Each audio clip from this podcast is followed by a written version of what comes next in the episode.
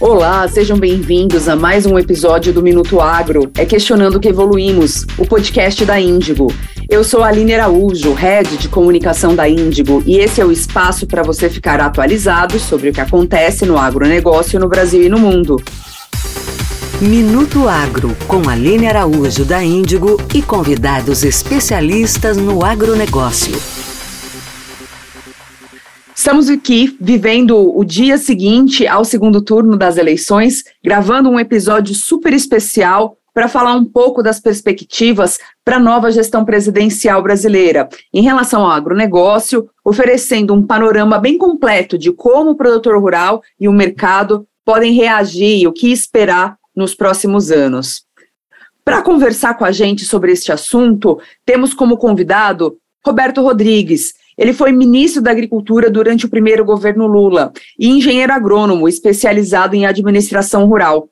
Sejam muito bem-vindos ao nosso podcast Minuto Agro. Obrigada pela sua presença. Uh, fique à vontade aí. É, espero que a gente tenha um, uma, boa, uma boa conversa, Roberto.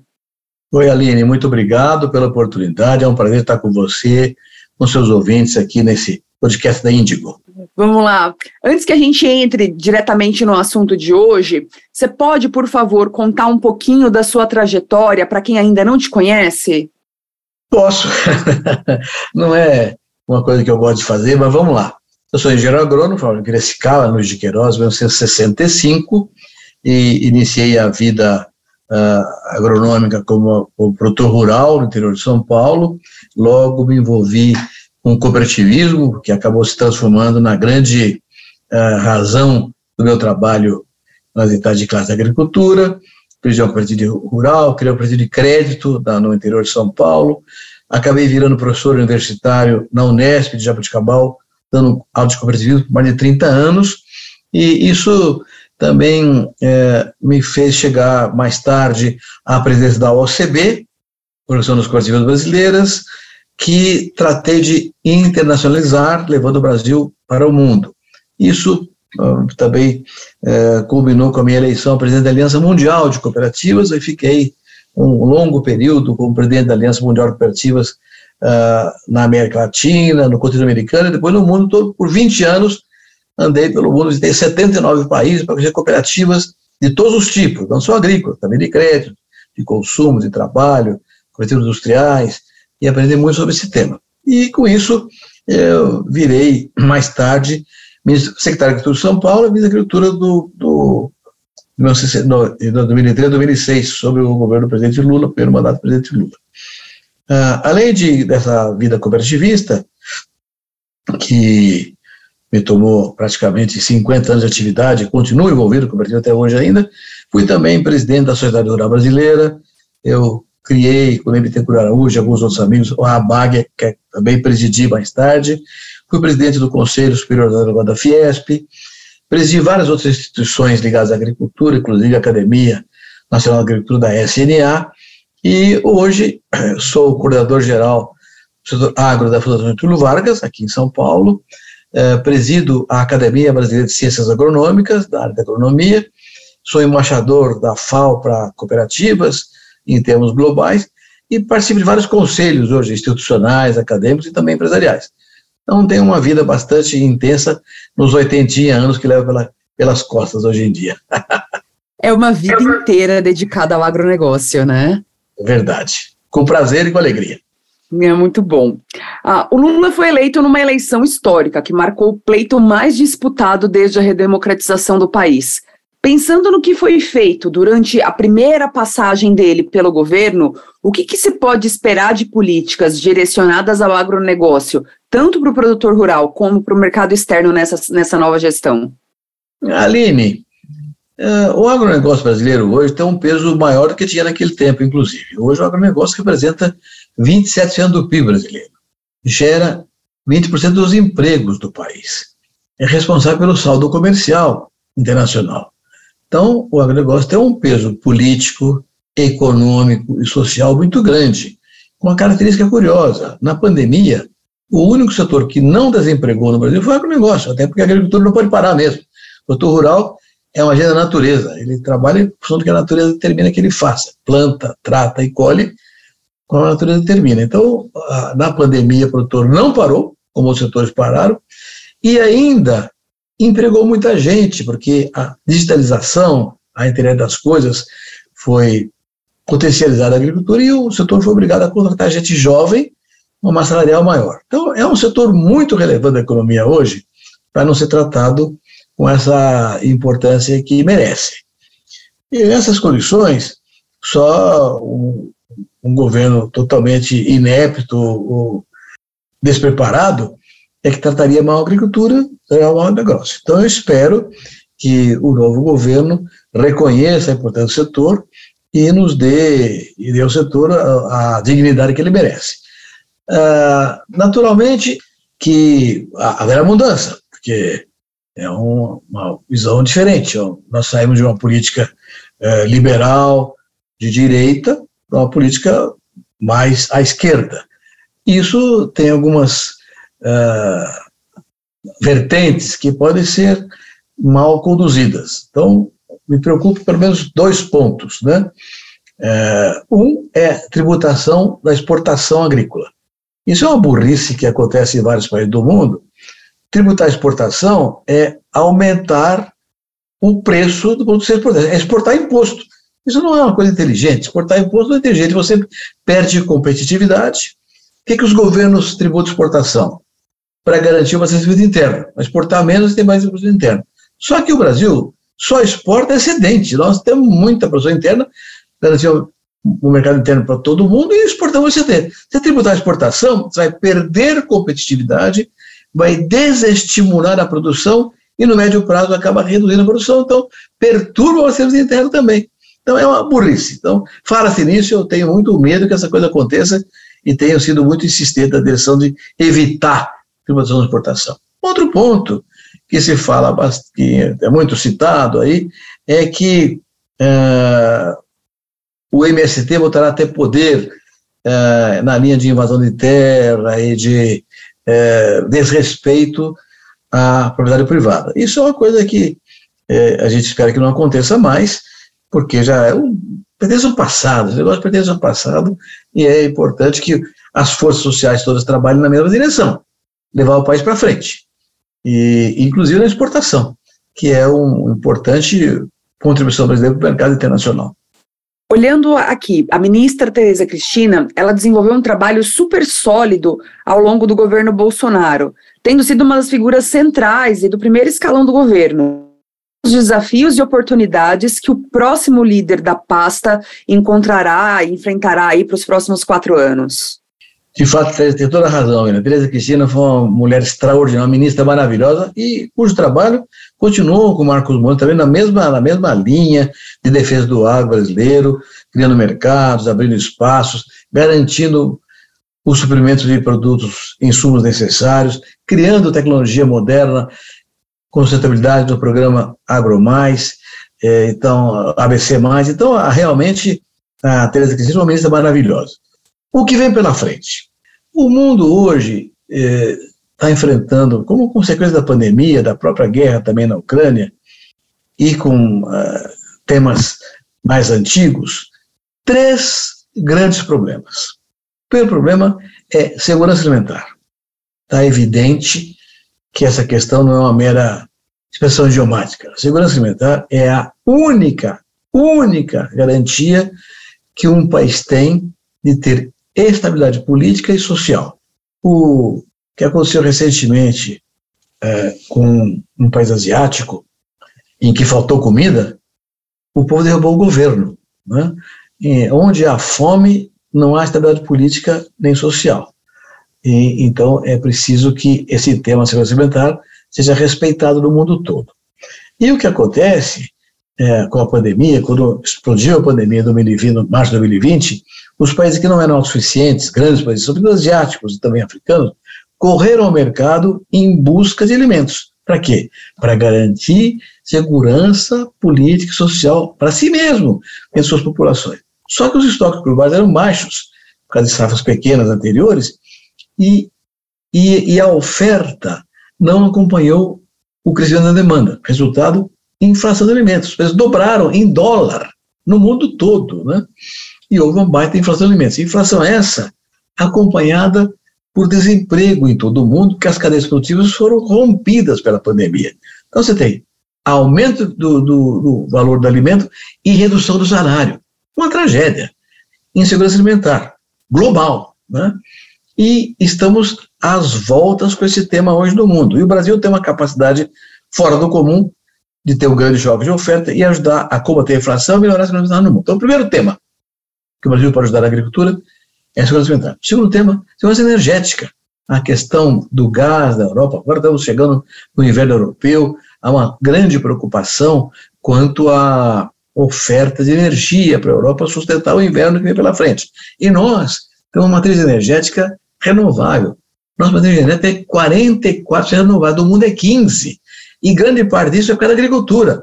No biocombustível, no biodiesel, bioetanol, agroenergia, tudo que é gerado pela agricultura é um modelo que podemos exportar para o mundo todo. E o terceiro ponto é mudança climática. Então, segurança alimentar, segurança energética, mudanças climáticas são os três temas do mundo contemporâneo. E nós temos, na questão mudança climática, uma capacidade extraordinária. Somos uma potência agrícola, uma potência alimentar, mas somos também uma potência ambiental muito grande, desde que tenhamos uma ação voltada para essas questões todas. Então, Aline, é, imagino que o novo governo tenha que contemplar ah, tanto essa, essa pujança interna da agricultura brasileira, do agronegócio, quanto as demandas internacionais, e transformar o Brasil num grande agente mundial de progresso, com segurança alimentar, energética e ambientalmente correto, com sustentabilidade. Muito bom, né? Olhando especificamente para o mercado externo, o agronegócio, ele é o principal pilar da nossa balança comercial, como você mesmo mencionou agora há pouco. E prioridade em qualquer governo. Pensando nisso, quais as políticas devem ser adotadas e quais alianças comerciais é possível dizer que serão priorizadas e de que de forma isso deve acontecer? Boa pergunta, Violine. Olha, se você olhar o que aconteceu nos últimos anos no Brasil, a gente tem que saber de onde que ele vem vindo para onde que gente vai, né? Olha só, em, em 2021, nós exportamos 120 bilhões de dólares do agronegócio.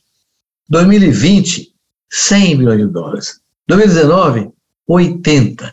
Esse ano vamos exportar 140 bilhões de dólares. Então estamos aumentando 20 bilhões de dólares por ano. Maneira, nenhum país faz isso. Por quê? Porque o agronegócio é competitivo. Mas o que nos trouxe a isso? Três fatores internos e um externo. Os internos. Primeiro, tecnologia. Nós desenvolvemos uma tecnologia sustentável que aumentou a produtividade por área cultivada sem aumentar a necessidade de novas áreas. Foi uma coisa espetacular. A tal ponto que hoje eu acho que não precisa derrubar mas nenhuma árvore no Brasil. Só usar pastagem degradáveis da agricultura, da vou, e eu mesmo lancei Economia da Agricultura, o Programa de Integração Agropecuária, Direção Europeia da Floresta, que hoje já tem mais de 7 milhões de hectares cultivados. Uma tecnologia aumentando a produtividade sem aumentar um hectare de terra nova, só usando o que já existia aberto. Então, tecnologia. Segundo, gente capaz. Nós temos em todos os elos do agronegócio brasileiro gente competente e jovem. Você vai no resto do mundo, na Europa, na Ásia, pensar na agricultura é pessoal envelhecido. Aqui não, que rejuvenesce a agricultura brasileira, porque é um setor dinâmico, eficiente e tecnificado. O terceiro ponto é terra disponível, de pastagem. Então, temos três fatores que nos levaram a crescer bastante nos últimos 20 anos. A tal ponto que a própria USDA, que é o Ministério da Agricultura dos Estados Unidos, diz o seguinte, olha, nos próximos 10 anos, a oferta de comida precisa crescer 20%, para que todo mundo seja alimentado no planeta inteiro. E haja paz, porque sem comida não tem paz. Mas para que o mundo cresça 20%, diz o SDA, o Brasil tem que crescer o dobro, 40%. Porque por causa disso, tecnologia, terra e gente. Então, esses três fatores persistem. E o quarto fator é externo, é o mercado emergente que cresceu muito. Os países emergentes, países de desenvolvimento, são aqueles cujas populações são maiores e a renda per capita cresceu mais. Portanto, a demanda cresceu mais. Então, esses quatro fatores somados permitiram ao Brasil avançar com exportações crescentemente. Os quatro fatores persistem, não é? Mas uh, a pandemia fez com que outros países interessassem em produzir mais Para exportar mais também. Então é, preciso, é possível que haja um choque de oferta pela frente aí. Dadas as circunstâncias, para que a gente mantenha a competitividade, temos que ter uma estratégia. Uma estratégia que contém pelo menos cinco pontos principais. O primeiro ponto é acordos comerciais, como você perguntou. Nós temos que fazer acordos comerciais. Nós não temos. A, Tereza Cristina fez vários acordos, muitos, 60 acordos comerciais com para nichos, produtos ou países importantes. Nós vamos fazer acordos comerciais com grandes países. Por exemplo, o acordo da União Europeia e Mercosul está patinando há três anos, não sai do lugar. Tem que cuidar disso aí. Mas acordo comercial com a China, com a Índia, com a Indonésia, com os países do Oriente Médio, com os Estados Unidos, com a América Latina, tudo. Então, temos acordos comerciais grandes que permitam ao Brasil continuar crescendo e exportando. Não adianta nada aumentar a produção aqui, não vê quem compra. Então, é preciso ter acordos comerciais. E, e, sobretudo, que esses acordos comerciais também contemplem agregação de valor. Nós não podemos ficar a vida inteira exportando commodity, temos que exportar o do valor agregado, industrializar. Isso, isso importa uma discussão de governos junto ao OMC, porque a escala tarifária seja mitigada. Então, primeiro ponto, acordos comerciais. Segundo ponto, infraestrutura logística. Né? Nós crescemos muito no Centro-Oeste, uma agricultura extraordinária, o que os gaúchos fizeram, paranaense, catarina, mineiros, nordestinos, foram para o Centro-Oeste, conquistaram o Cerrado de uma maneira espetacular, transformando o Cerrado no, no Maracanã, onde vai ser jogada a partida final da Copa do Mundo Alimentação, nós vamos ganhar essa Copa do Mundo, mas a ferrovia não foi, o porto não foi, o armazém não foi, então precisa ter logística e infraestrutura que permita o crescimento ah, das exportações de maneira competitiva. Isso só vai ser feito com parceria público-privada, PPP, porque o governo não tem dinheiro para fazer uma logística como o Brasil precisa hoje, do tamanho que o Brasil precisa hoje. Então tem que ter parceria pública. Para ter PPP, tem que ter as reformas essenciais, reforma tributária, reforma do Estado, que gerem segurança alimentar e confiança no investidor. Então, eu acredito hoje que o novo parlamento brasileiro tem uma postura mais conservadora e pode cuidar dessas questões com mais agilidade. Então, primeiro ponto, acordos comerciais. Segundo ponto, logística e estrutura. Terceiro ponto, tecnologia.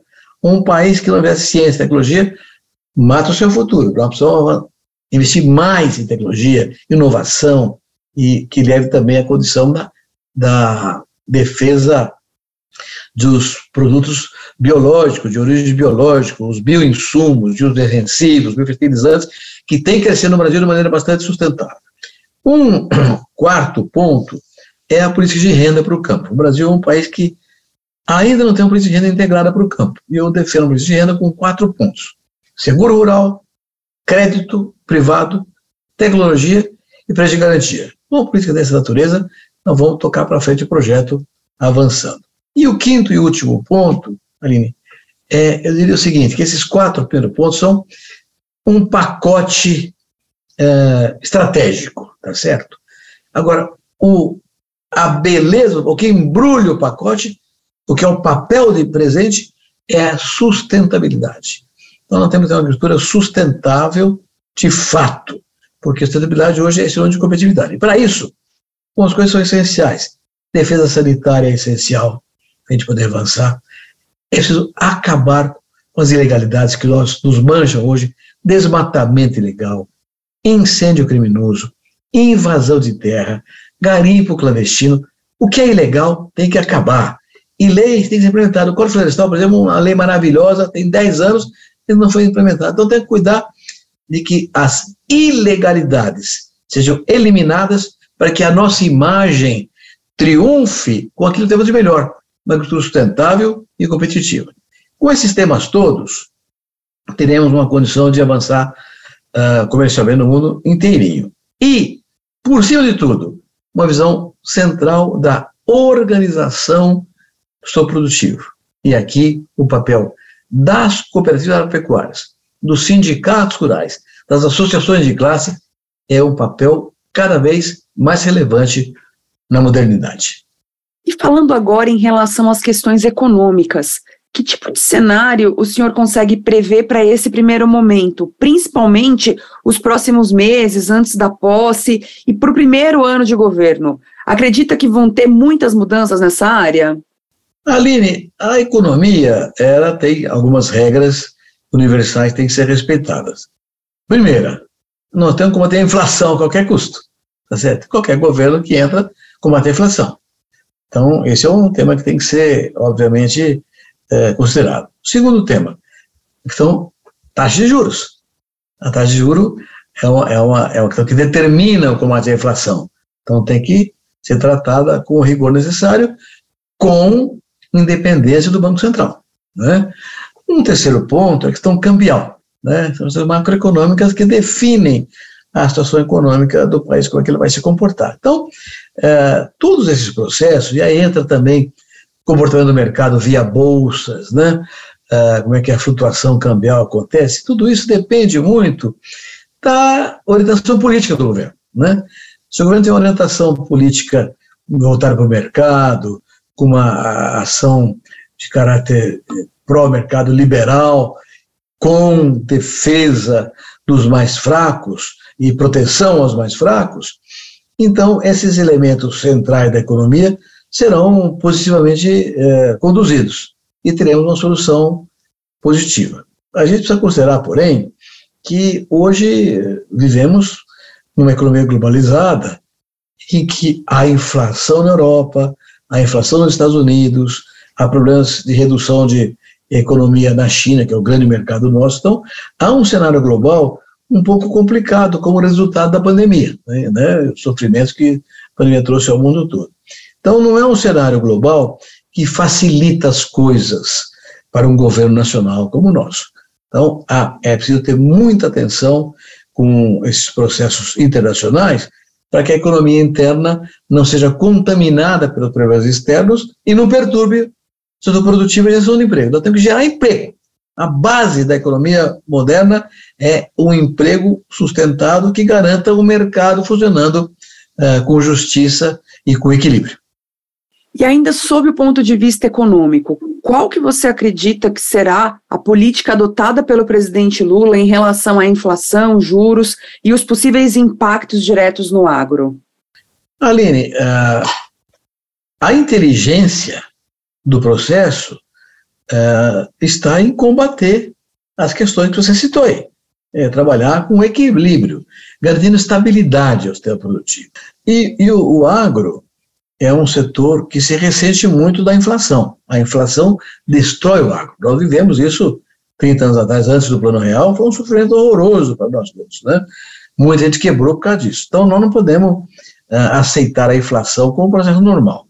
Também o câmbio tem muita influência na agricultura. Nós dependemos, nós importamos 85% do que consumimos no Brasil. Então, o câmbio é importante para nós nas exportações.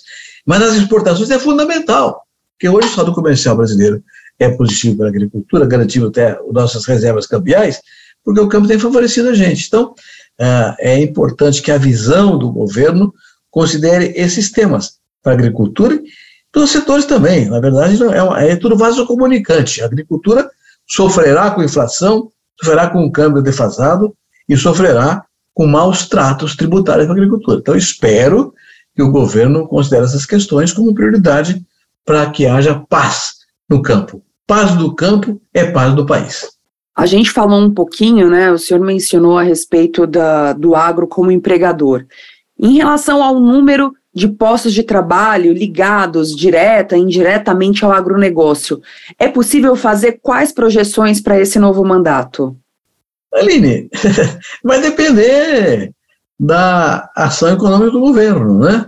Se, reiterando, se a gente mantiver essa linha de desenvolvimento para exportar, é, para garantir o mercado interno, é, nós vamos gerar cada vez mais empregos, e não empregos na agricultura, que é uma coisa importante, Aline. Ah, olha, um cientista que está gerando variedades novas é um homem urbano formar uma universidade urbana. Então, o campo não fará nada se houver ciência desenvolvida por universidades urbanas.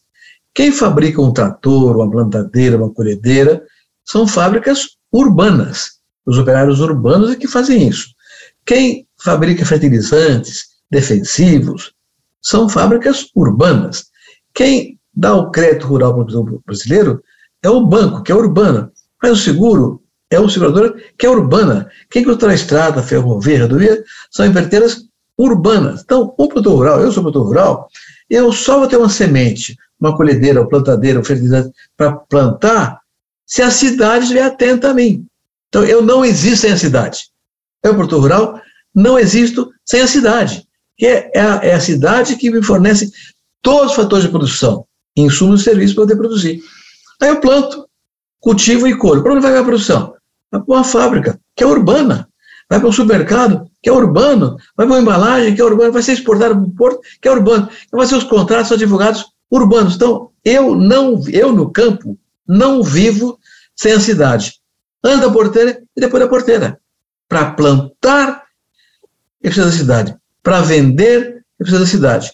E a cidade precisa do produto rural para viver, para se alimentar, para se vestir. Então, a relação urbano-rural é muito íntima, é muito profunda, e o mundo desenvolvido já descobriu isso há muito tempo. Nós daqui não temos separação no mundo rural, que é uma tolice. O campo e a cidade são metades do mesmo corpo, o corpo do povo brasileiro. Não há um cidadão que não trabalha na agricultura. Você vê um, um, uma banca de jornais, está vendo jornal, livro, revista, do que faz jornal, livro, revista? De papel. Quem faz papel? É, é o jornaleiro? Não, é o agricultor que planta árvore. Papel é árvore, está solado em papel. Você usa uma calça jeans, a agricultura faz comida? Não, faz roupa. Uma calça jeans feita de algodão. Um sapato de couro não nasceu na sapataria, nasceu num pasto. Faz o churrasco, faz o sapato, faz o cinto, faz a bolsa, faz o estofamento do automóvel. Então, na verdade, a ligação da agricultura com o campo é, é, é, é visceral. Visceral. Nós somos metade e metade do mesmo corpo. Campo e cidade se juntam. Então, esse conceito é que tem que ser compreendido pelo governo, pelo parlamento, pelos, pelo Estado brasileiro, pela sociedade brasileira toda, pelo Estado brasileiro, porque aí é que a gente pode ter uma estratégia que contemple o bem-estar e a felicidade da população inteirinha, não deste ou daquele setor.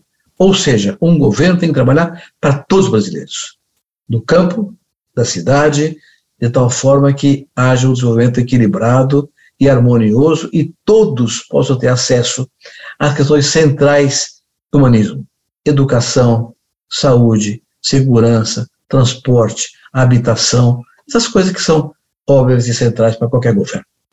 Sim, é, você mencionou, né, a respeito aí dos pilares fundamentais, né, olhando para a agricultura, e você falou sobre meio ambiente. É, essa pauta ela teve aí no, no centro de todo o debate eleitoral. Quais as mudanças a gente pode esperar na política ambiental e como que isso conversa com os desafios para o produtor rural brasileiro? Uma boa pergunta, Aline. Uh, a resposta está numa única palavra, ou numa dupla palavra: Código Florestal. O Código Florestal, que foi comandado pelo deputado Aldo Rebelo há 10, 12 anos atrás, foi uma, uma disputa tenebrosa entre o ambiente e o, o meio ambiente, o ambientalismo e o produtor rural, tola, porque as duas coisas se casam. Um produtor rural que não cuidar da sua propriedade, cuidar do solo, da água, do meio ambiente, ele vai perder a propriedade. A erosão destrói a propriedade dele. Então, ninguém é mais ambientalista que o produtor rural. O radicalismo, o exagero é que levou a certas tolices e, e criando uma, uma dicotomia que não existe. O meio ambiente é parte integrante da produção rural a produção rural é parte integrante do meio ambiente. Uma coisa não existe sem a outra.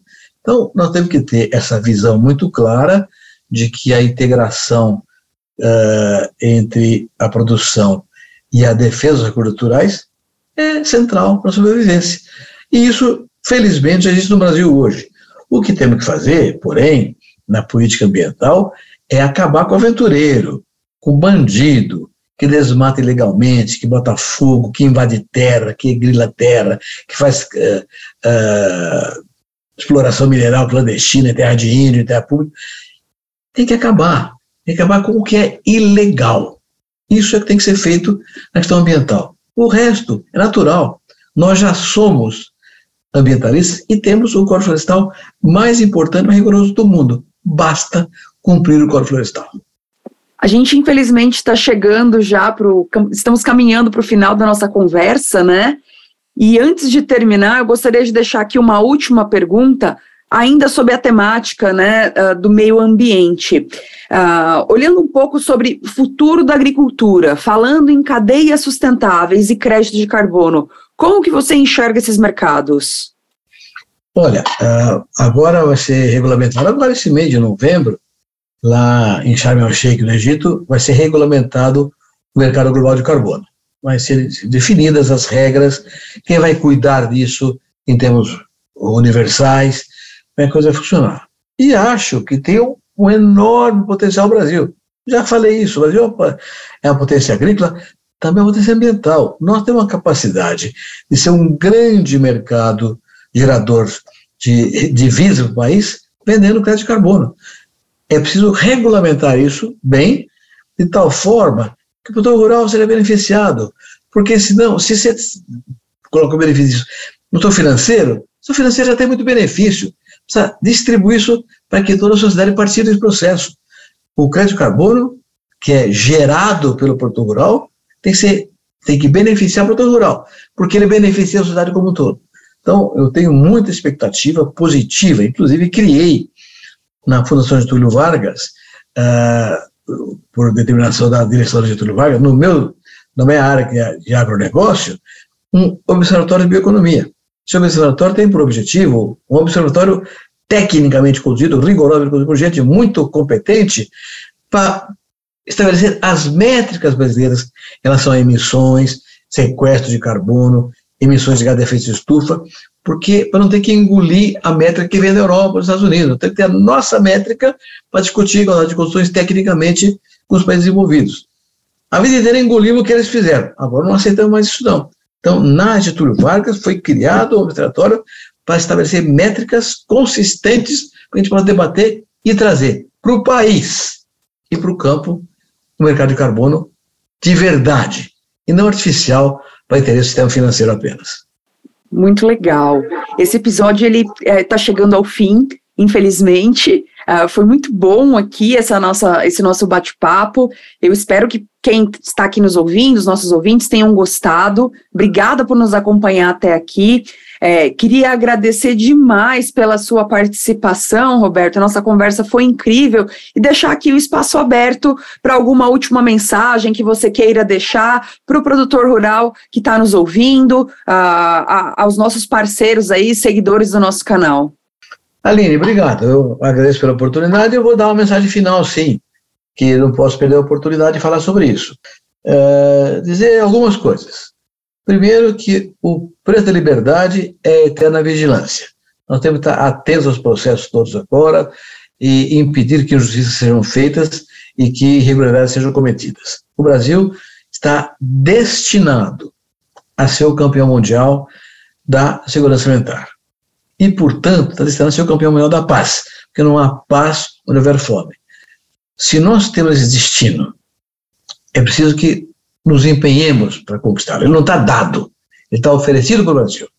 Então temos que ter uma ação público-privada bem negociada, bem entendida e voltada para uma ação que defenda a propriedade privada, o mercado e a liberdade para todos nós. Para isso, é fundamental que estejamos sempre atentos, nossas instituições atentas, e como você faz, Aline? comunicando, comunicando, comunicando a verdade. Porque é só assim seremos os portadores do troféu do Campeonato Mundial da Paz. Muito obrigado, Aline. Muito obrigado a todos vocês que nos ouviram até agora. Muito obrigada. Esse episódio teve produção e colaboração técnica de roteiro e de pauta do super time de comunicação da Índigo. Nos siga em todas as plataformas digitais para não perder nenhum episódio. Terminamos aqui mais um podcast Minuto Agro. Esperamos você no próximo. Você ouviu Minuto Agro. É questionando que evoluímos. Seu podcast da Índigo. Ouça em todas as plataformas digitais.